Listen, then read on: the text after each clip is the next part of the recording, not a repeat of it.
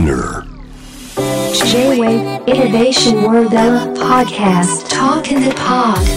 後藤正文がナビゲートしています。 Innovation World ERA ここからは声のブログ Talk in the Pod です。さて今回この Talk in the Pod でお話しするのは食べ物についての話をしようかなと思っていまして。そうなんですよね。僕いろいろそのこのコロナの中で考えたりして年明けからあのお肉を食べてない。食べてなくはないですけど控えてるんですよ。かなり遠慮めに食べてるみたいな感じですね。なんでそうしようかなと思ったかっていうと割とね結構大きいきっかけなのは、まあ、新聞を結構読んでて最近紙の新聞を読む機会があって仕事とかでねやったんですけどその自分の誕生日のあたりにこう盛んにニュースになってたのは養鶏鳥ですよね。その団体の不正献金の話だったんですよね。で一方でその時期にねちょうどね鳥インフルエンザも発生していて、うん、何百万羽っていう鳥がその処分されますよみたいなニュースを、まあ、同時に読んで要はそのアニマルフェアの問題っていうのを考えて、まあ、そのめちゃくちゃ鳥とか特にそうですけどブロイラーとかねもう本当日の光も浴びないような環境の中で育った鳥とかをね安い値段で自分たちは食べてるみたいなことを考えると本当にいいのかなみたいな。でコロナでしょ？コロナはまあウイルスによって引き起こされてますけど僕たちが本当にパンデミックとしてリアリティを持って以前恐れてたものって多分鳥インフルエンザだと思うんですよね。そのああいう強毒性の鳥インフルエンザがこう変異して人間がかかるようになったらどうしようみたいな、まあ、そういう恐怖があるからやっぱり鳥が何百万羽も処分されてるわけで、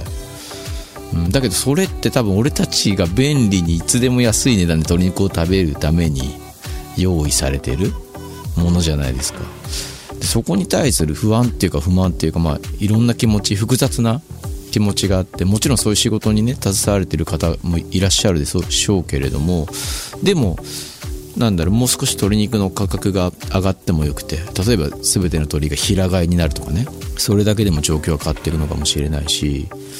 まあでもね一箇所に何かを集めて大量に飼育とかしたらそういう病気のリスクとかあるでしょうし。なんだろうな。あまりにも自分の暮らし方とコロナっていう中からその動物の畜産とかの衛生環境のその問題っていうのがこうバチッとつながってそうなってくるとこう無批判に何かを食べたりするのってどうなんだろうみたいな気持ちになってもちろんでも僕がこうやったぐらいではなんか変わったりはしないですよ世の中がね。それこそ本当に政治的な問題としてアニマルフェアに取り組みますみたいな形でその鳥の飼育の環境を整える法律を作ったりとかまあまあその牛とか豚とかをねそのもう安楽死させるような規制をするとかね。そういうことしないとまあ状況変わっていかないにとは思うんですけどただなんか自分の中でついつまが合わないことをまあまあそういうもんだよねと飲み込んでいくのはちょっと違うのかなみたいな気持ちになったっていうだけなんですよね。だから別に何つったらいいんだろうな。ハードコアなベジタリアンでもないし魚は食べるしみたいな。じゃあお前漁業の問題はどう思ってるの？みたいなこと言われたらまあそのあれもこれもとはね言えないところでもあるんですけどやっぱりタンパク質取らないとやってはいけないしじゃあ全部大豆にすればいいの？みたいな。じゃあ大豆に使ってる農薬はどうなのとかって言ったらもうそれこそ本当に食べるものはなくなってしまうのかもしれないんだけどただ何て言うんだろうな。そういうちょっとした何て言うと考えなきゃいけないこととかを全部無視してもどこかにやり込めても生きていけるように世の中ってすごく便利に作られているなって思うんですよ。何の疑問も持たな持たずに何もかも普通に食べて欲望の赴くまま。そういう生き方もできるし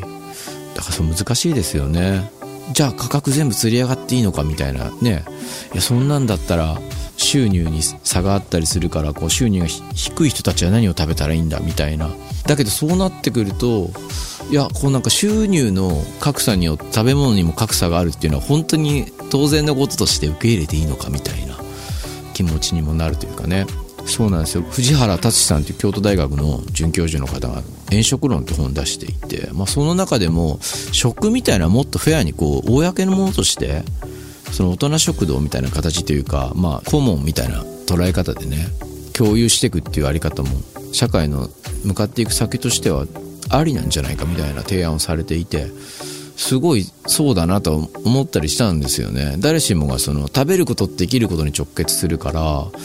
食うに困るっていうのは基本的には憲法に反してるわけだから本当に低価格で安全で美味しいものが食べられるような食堂が街中にたくさんあってっていうあり方も、まあ、このコロナでは難しくはなりましたけど考え方としては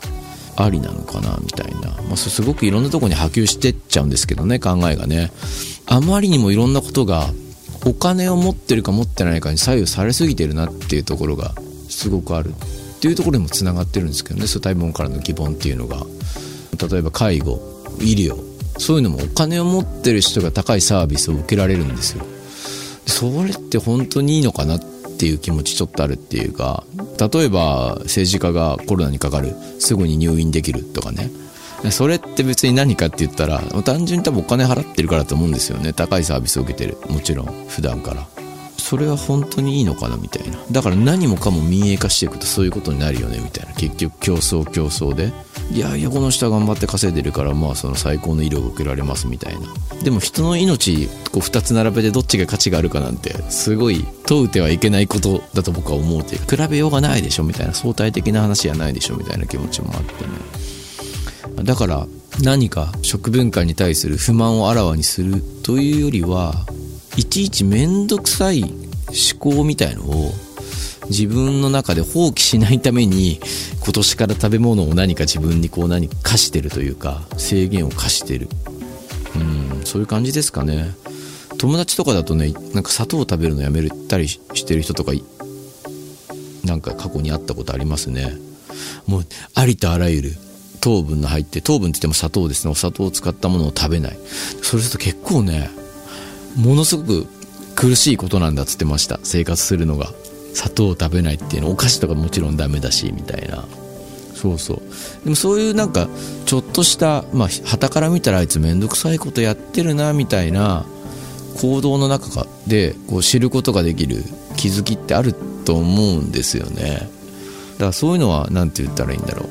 う。まあまあどんな状況に置かれててもやることに意味があるんじゃないのかなって。人に強要したりはしませんけれどもでもね面白いですよ。肉食べない。乳製品とか卵とか、まあ、選んで食べますけど、まあ、お肉もね自宅とかでは取り寄せて少し食べたりとかっていうこともありますけどでも外で食べないとかってやると本当に外食のあり方とかも変わるし例えばこうオリンピックでベジタリアンとかたくさん海外から来るのに街中で野菜だけ食べようと思ったら食べるもんほとんどないなとかね。まずラーメン屋とか行けなくなったりしますしなんか意外と、まあ、だからなんだって言われたら答えようがないけど気づきがある。うん。全く東京って街は全くとは言い切れないけどベジタリアンとかには開かれてないとかねメニューが。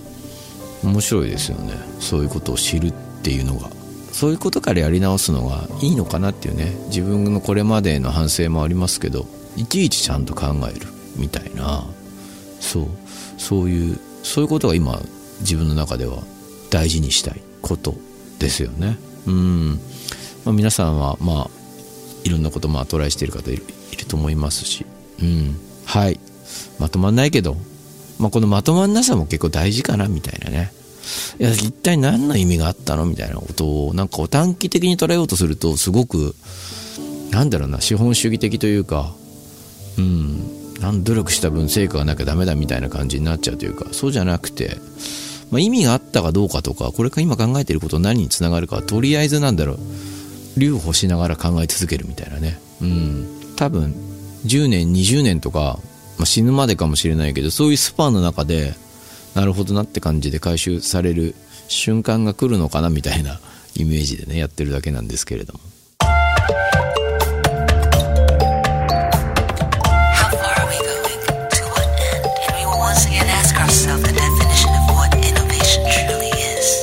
You're listening to J-Wave Innovation World Era podcast.